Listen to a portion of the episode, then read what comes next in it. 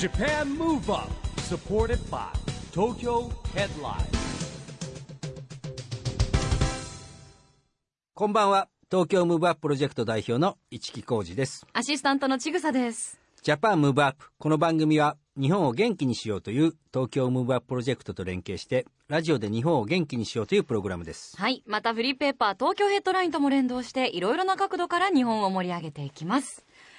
さあ、市木さん。はい常々、私、市木さんの正体が未だにわからないという話、この番組でもね、させてい。ただいてますけれども、はえー番組では、一応、市木さんのことは東京ムーブアッププロジェクト代表とはい紹介していますけれども、うん代表いいですからね。もう他にも本当にたくさんの肩書きをお持ちなんですよね。まあでもメインはね東京ヘッドライン発行してヘッドラインの社長ですかね。うん。また一級建築士とか。おお。あーまあ結構会社の顧問とかもやってるんでねそうですよね。エグゼクティブプロデューサーとか。まあローソンから LDH からですね、はい。えーアンファーとかですねまあ結構ありますね業界もまたぎまくってますものね。そうですね結果的には、ええバラバラですもんねうんだから名刺にでもわざとね一級建築士入れるんですよおお。まああんまり別に今一級建築士を使う仕事ほぼしてないんですけど、ええ一級建築士の資格を持ってるんで入れてるそこはやっぱ誇りとしてですよね。市です市です市がつきますからねああ、はい市がね。さすがですね。ごっちゃになることとかないですか？いろいろ肩書きが。いやなくて俺名刺も一応裏に全部書いてあるんですけども、えただね悩みはねやっぱり同じこと聞かれますで何がメインなんですかってえ そうなんです。あればあるほどもう正体がわからなくなってしまう。思っちゃいますよねまあそれだけの引き出しをお持ちということなんですが、はい。今夜のゲストもいろいろな肩書きをお持ちの方ですよね。そうですよ。変わってるんですよ、はい。あのー昔からのですね付き合いの後輩なんですけれども、えーまず弁護士なんですね。弁護士をやりながら日本写真判定株式会社というところの社長やってるんですよ。まあ、競輪ってオリンピックの競技じゃないですか、はい。まあ、あの競輪選手のサポートとかね。えーいろんなことやってますね。お名前は？渡辺俊太郎さんって言います。はい。田辺俊太郎さん、なるほど。もうお付き合いも長くてらっしゃるんですね。まあそう彼も大学時代からですからおあの彼は慶応なんですね。僕早稲田なんですけども、ええ。で僕らがそのいろんな大学が集まったグループの中の、え3つぐらい下でしたね確かね。うーん。はい。じゃあそんな今日は青春時代のお話から伺えればと、当然だから大学時代弁護士じゃないですからね。ねそれからちゃんと司法試験受けて受かってるええ。優秀な方ですよ、そのあたりのお話をお伺いしていきましょう、この後は渡辺俊太郎さんのご登場です。 Japan Move Up supported by Tokyo Headline。この番組は東京ヘッドラインの提供でお送りします。Japan Move Up それでは今夜のゲスト渡辺俊太郎さんです。ようこそいらっしゃいました。こんばんは。こんばんは。よろしくお願いいたします。よろしくお願いします。え市木さんとはもう大学時代からのお知り合いということそうそう。だから僕が早稲田なんですけれども、えー渡辺さんはですね慶応なんですね。多分ね僕の弟と同級生ぐらいだよね。そうですね。だから僕は4年生の時に1年生。おおじゃあどんな感じでしたその頃の市木先輩。いやーあのみんなあの頃はディスコでよく遊んでたんですけどね、はい。えでパーティー六本木中のディスコ借りたりとかいろんな大きなパーティーやってたんですけどもう石木さんはその僕らは本当パーティーを単発単発でやってるようなもんですけどね。石木さんそれを束ねちゃうような感じでね、まあ、ちょっと雲の上というか、ええ。ねなんかすごいあの学生なのにちょっとこう大物って感じでしたね。え。え褒めてもらっちゃいましたね。気持ちよさそうな顔してますねでもねこれねあのほら体育会系の体育会系のクラブと一緒で はい。こういうのなんて言うんだろううん表現がいいかどうかわかんない。刷り込みっていうんですかね。あ。だからその時の先輩後輩関係って一生つ続くわけですよ。なるほど。だから僕は六本木ピラミッドで、ええ。だからいろんなねあの渡辺さんも今弁護士兼社長じゃないですか。でいろんなスポーツ選手もいますよ、ね、起業家もいますよ。で僕は先輩っていうだけでこのピラミッドは広がっていくわけです。ねキープできるわけですね、その位置を、そうなんですうーん。でもその頃からやっぱこうひときわ輝くものが終わりだったんですか渡辺さんは市木さんからご覧になっても。いやまあみんなね結構個性豊かなやつの集まりだったんでまあまさか僕もでもね弁護士になると思ってなかったですよ。当然なんかその時学生ですからね。おお、じゃあその時からもう志があってももう勉強一筋でみたいないや感じでは僕らは勉強してるかどうかはわからないんですけど まあ遊びの場で一緒なんで常に、ですよね。社交界の社交的な勉強はたくさんされてた。あれなんで弁護士目指したんですか？いやあのたまたまうちの叔父がね、ええ。あの大学でやっぱ弁護士で教えてたりとかしてて、まあ、その叔父が、まあ、現役で受かったっていうんで、まあだったら僕でも受かるかなと思ってね。そんなことないですよ。難しいんですよ弁護士。意外と難しかったです意外とじゃなくて相当難しいはずですよ。ねえ。ねえ。でもそうやってなっちゃうんだからすごいよね。です。すごいですよね。でその弁護士をやりながらですね日本写真判定株式会社の代表でもあるんですけども、この会社っていうのはこうリスナーの方にはねちょっと分かりづらいんですけどどんなことをされてる会社なんですか？あのーオリンピックあの前の東京オリンピックの時もやったんですけど、基本的にはあの走る競技とかあの要はゴール線を通過する競技のもともとは写真判定いわゆるなんだろう着順判定をする写真を撮るのが本業の会社。そこから立ち上がった会社です、へえ歴史ありますねじゃあねこんなのね。そうですねもう60年から70年ぐらいですね。はい。え僕よくわかんない。そういう会社っていいっぱいあんまり聞かないんですけど、いっぱいあるかどうかっていう写真判定に関して言うと、うちともう一社ぐらいですね、あの公営競技に関しては、ただ、あの機械をいろいろ売ってるようなところはたくさんあってだいぶ増えてはきてます、えーでも2社しかないんでしょ？あの公営競技に関してはね、公営競技に関して、このひ広い世の中で2社ですよ、えーで弁護士やりながら社長業っていうのは日々はどんな感じなんですか？日々ですか、日々、もう本当、バタバタですね、もういろんなことやってるんで、あのうちの会社も全国で仕事してますし、まあ、事務所の方はだいぶ後輩の弁護士とか育ってきてるんで、あの事件は任したりはしちゃってますけど。なるほどね。でもやっぱり交渉後とかとかの時に弁護士の資格とか持ってたら相手がこうちょっとねそうですね。ちょっとやっぱ一目置くって言いますか。こうちょっと適当には言えないよいけないねみたいななっていう。ですねのありますか？やっぱり。どこまでここで喋っていいか分かんないですけど、うん。やっぱりあのいろんなブローカー的な方って結構おられるんですよね、うん。でも怪しい話はやっぱりあ本当に怪しそうな話はいつの間にか立ち切れになりますね。最後まで本当に持ってこないですね、うんでそんな中ですねその要は写真判定だけじゃなくて全体のね、えー運営もされてるっていうことなんですけどもオートレース場が2か所船橋と、えー山陽と山口県ですってそれから競輪場が、えー千葉富山松阪市。これだけで5か所エリア全部違うじゃないですか。こ ここうローテーションしてこう見ていくんですか？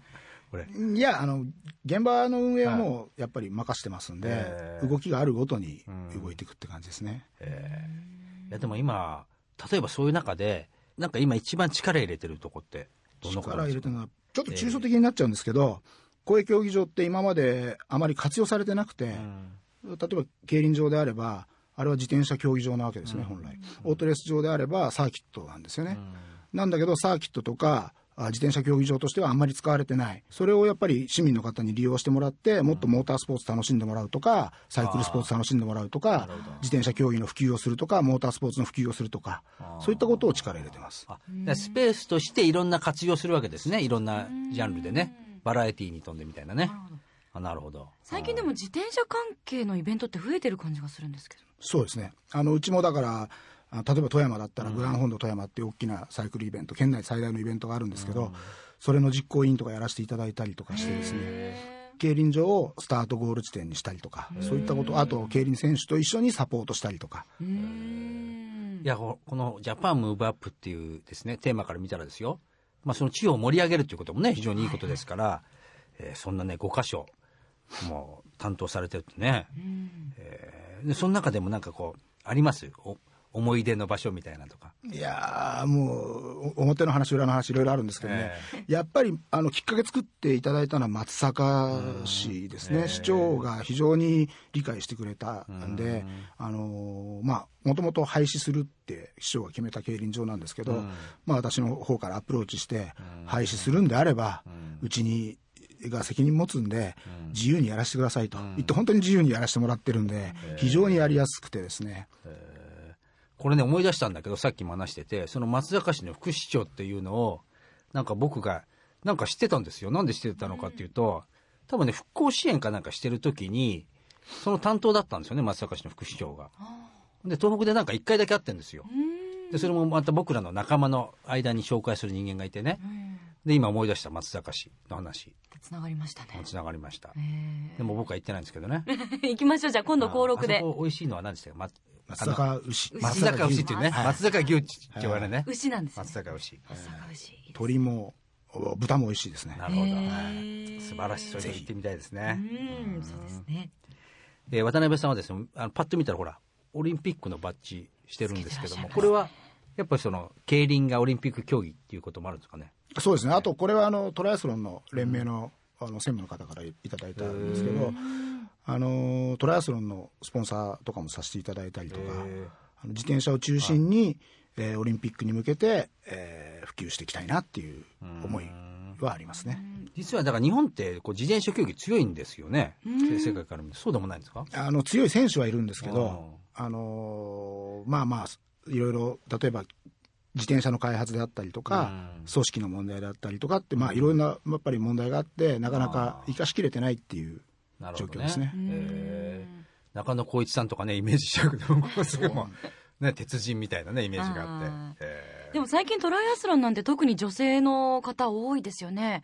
あの番組にも遊びに来てくださった方で何人かトライアスロンとか自転車競技ハマってますって方いらっしゃいましたよね。自転車競技ね。あ、うん今だってそうですよ。だってもう、マラソンを超えちゃってみんなトライアスロンに行っちゃってるから。そうですよね。どこまで行っちゃうんだろうと思いますけど。渡辺さんもされるんですか？僕は自転車、あのいろいろ昔痛めちゃってるんで、走れ走るのができないんで、ああの自転車ばっかりですね。自転車はその代わり、トラック競技も、あのロードロードレースもあのあとマウンテンバイクも乗ったりとかってまあちょっと本当かじってる程度ですけど一緒に練習させてもらったりしてどうですか？あの、今度、千葉の方で、ちぐささんも自転車。乗れなさそうですね、なんかね。よく言われるんですよ。あの、と、あんまりあの、急な角とかは曲がれないんですけどうん。それ誰でも曲がれないです。急な急な角は。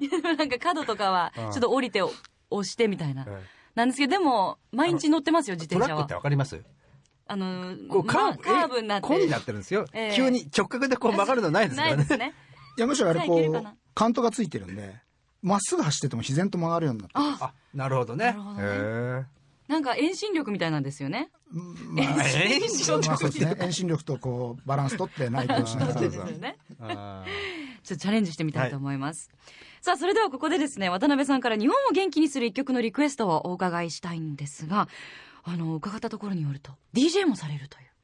あそうですねーそうそう、DJ。音楽お詳しいですね、そうしたら。まあちょっとコアな方に走っちゃってちょっと一 一個却却下されちゃったのはあるんですけど、え、え DJ は普段は何系の音楽をまあ、回ヒッされてるんですか？プホップがやっぱ好きなんで、意外ですね。ねえちぐささんもダンサーだし。ですね。ちょっとあの、親近感が今あ、ーぐっと湧きました。なんかね、僕は実は、あの、見たことと聞いたことないんですけど、よくほら、DJ イベントやると一応連絡くれるんですよね。はいはい。メールとかでお知らせ来るんだけど、ええあ、DJ もやってんだとか思って。ねえ、クラブとかで回される？まあちっちゃい小箱で昔はよくやってましたけど、はいじゃあそんな渡辺さん、本日お持ちいただいた曲は、でもヒップホップではないんですよね。そうですね。どの曲をお持ちいただいたんでしょうか？今日はあの TOKIO の空船ですね。はい、歌詞もあの音も好きなんで、まあ、カラオケではよく歌うんですけど、まあ、ちょっと今私のテーマソングというかそんな感じですね、はい。まさに元気が出る一曲ですまあ、ね。僕はで元気出るんですけど他の方はどうかな。それでは改めて曲紹介をお願いいたします。はい。じゃああの私からのリクエストで TOKIO の空船ですこう、ふつふつと力が湧いてくるような感じがしますよね。お送りしたのは、渡辺さんの元気が出る一曲です。TOKIO、空船でした。ラジオで日本を元気にするプログラム、ジャパンムーブアップ、市木浩二と、アシスタントのちぐさでお送りしています。そして今夜のゲストは、弁護士兼日本写真判定株式会社代表の渡辺俊太郎さんです。引き続きよろしくお願いいたします。よろしくお願いしますあの、このジャパンムーブアップっていう番組はですね、まあ、ラジオで日本を元気にしようというテーマでやってるんですけれども、まあ、その中でですね、えー2020年、オリンピック・パラリンピックが決まった2020年に向けて、こんなことしましょうというですね、アクション宣言をみんなにもらってるんですね。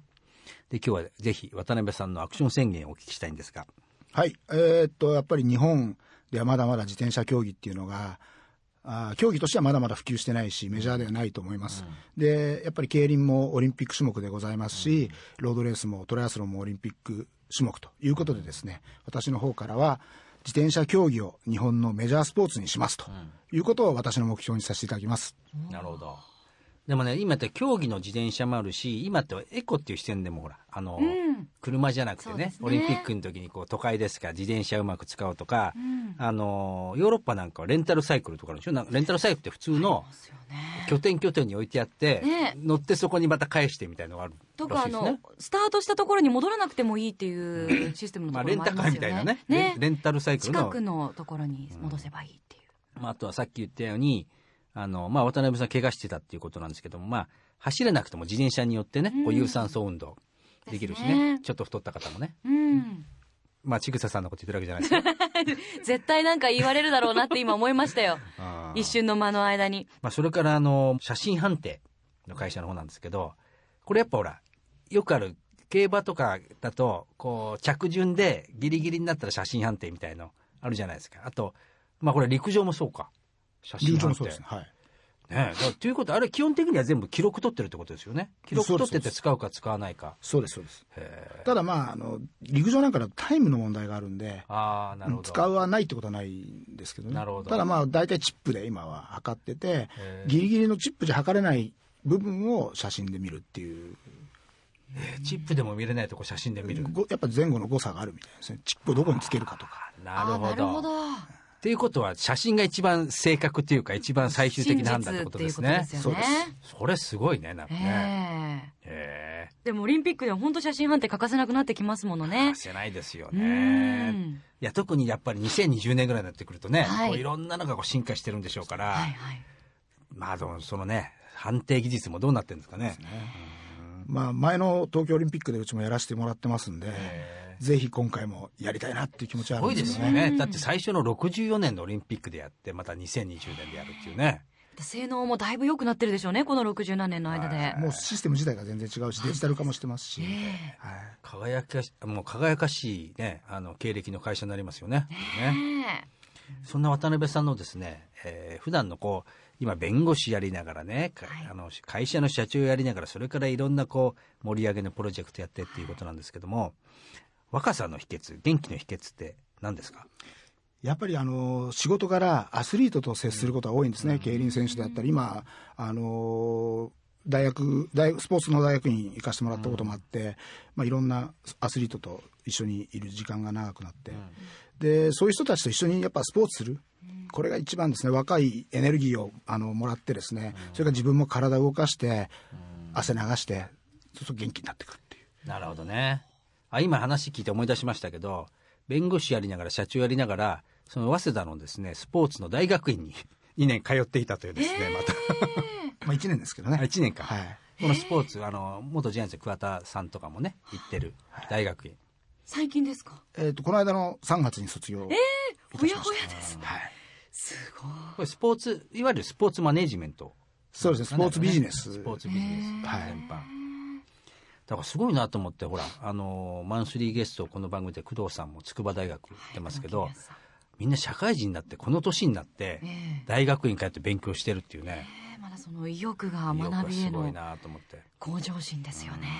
僕なんか英会話行こうかなぐらいのね話ですからえもうずっともう1年以上言ってるだけですそうそうもんね言ってるだけだよね本当にもう大学院ぐらいでちょっと行った方がいいかなみたいな思いながら。行動に移さないとダメなんですね。うんそうですね。ええやっぱバイタリティ溢れる方は違いますね。でそんな渡辺さんのですねあの今のなんかあります目標とかこうチャレンジしていくこととか、やっぱりあの今公営競技のことやってますんでね、うん。さっきも言ったように公営競技公営競技場をもっともっと市民のうんいいろいろ活動の場それこそ、あの野外ライブやったりとか、本当に昔市木さんの、はい。で元でいろいろイベントやらせてたもらってたようなことがこれから活かせると思うんで、なんか新しいこう公営競技場を使った新しいエンターテインメントを作り上げていきたいなっていう。なるほどね。例えばね DJ もやられてるぐらいだからもう自転車競技とですね音と光と DJ みたいなね。実はそういうイベントはもうすでにヨーロッパではあるんですよ、ヨーロッパとかオーストラリアとか、まあ、あの本当に競技場の中で、えーレストランがあってワインが飲めて、そこが社交の場になってて一席10万とか20万とかいうシートが売られてて、でライブが行われてたりとか照明とかあーレーザー光線で演出があって音楽ガンガン流してみたいな、でこういうのやっぱりやりたいなっていうなるほど思いますよね。それですよそれ千葉は、ね。そこに花火ですよ。そうそうそう。具体的に今決まってまいりましたね。結構ね花火ってキラーコンテンツなんですよ。特に夏だと例えばねいろんな有名なアーティストとか呼んでガーッとこう、まあ、費用もかかるじゃないですか、っていうのもいいんですけど花火って結構あれだけでこう人が集まるんですよ。うん。で今言ったように音と光があればいいじゃない。はい。で例えばもう渡辺さんが自分で DJ やって音と光やこう照明やってですね花火。でその花火がパーンと上がる前にほら自転車でぐーっと回ってゴールしてから花火とかねいいですね。適当なこと言ってますが僕も。いいですね。だって野球場とかねあの競技場とかサッカー場は結構そういう使われ方もそうそうそう。していますもんだって神ね宮なんかね、ええ。全全部のあの会場使って花火花火大会毎日ありですよもうますし。なので競輪場とかもはい。今後本当可能性ありますよね、そしてそんな競輪場を使ったイベントが11月の30日にもはい。あるということで。はい。あのー去年から千葉競輪場でやらせてもらってるんですけど、はい。六大学のトラックレース大会これが11月う30日にはいまたやります。で、今回はですね、まあ、まあ、去年もそうなんですけど、応援指導部とかにも来ていただいたんですけど、今回はあの、そこに飲食店のブースとかも出したいなと思ってますんで、で、ワインとか地ビールとか飲みながら、あの、OB の方が応援するみたいな、あるいは近近所の方が応援に来ていただくみたいな、そんな環境を作れればな、なんて思ってますんで。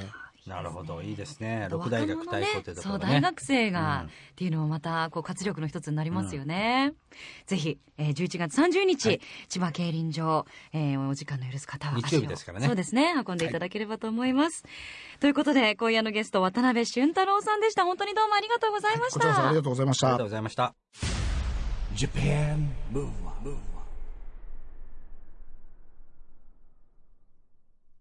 今日は渡辺俊太郎さんに来てもらいましたけども若さのヒントは見つかりましたか？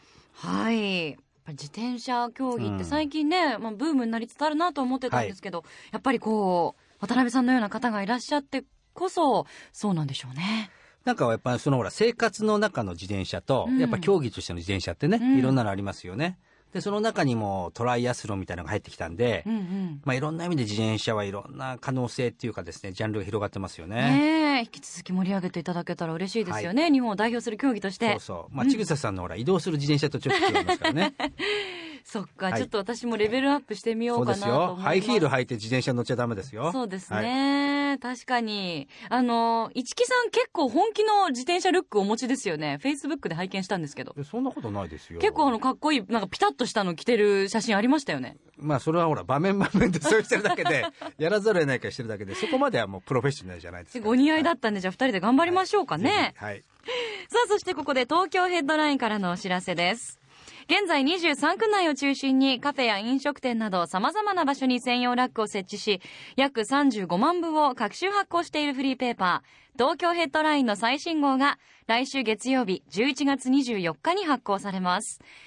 最新号ではおすすめのイルミネーションやイベント情報満載のクリスマス特集や今年ブレイクナンバーワン女優の有村架純さんと原宿かわいいカルチャーの第一人者アートディレクターの増田セバスチャンさんとのインタビューも掲載されています。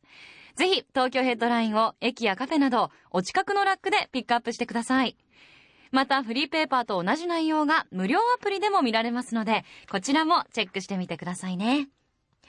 ジャパンムーブアップ今週もお別れのお時間です。次回も若さのヒントたくさん見つけていきたいですね。はい。オリンピック・パラリンピックが開催される2020年を目指して、日本を元気にしていくヒントと仲間をどんどんどんどん増やしていきましょう。はい。ジャパンムーブアップ、お相手は市木浩二と、ちぐさでした。それではまた来週 Japan Move Up supported by Tokyo Headline この番組は東京ヘッドラインの提供でお送りしました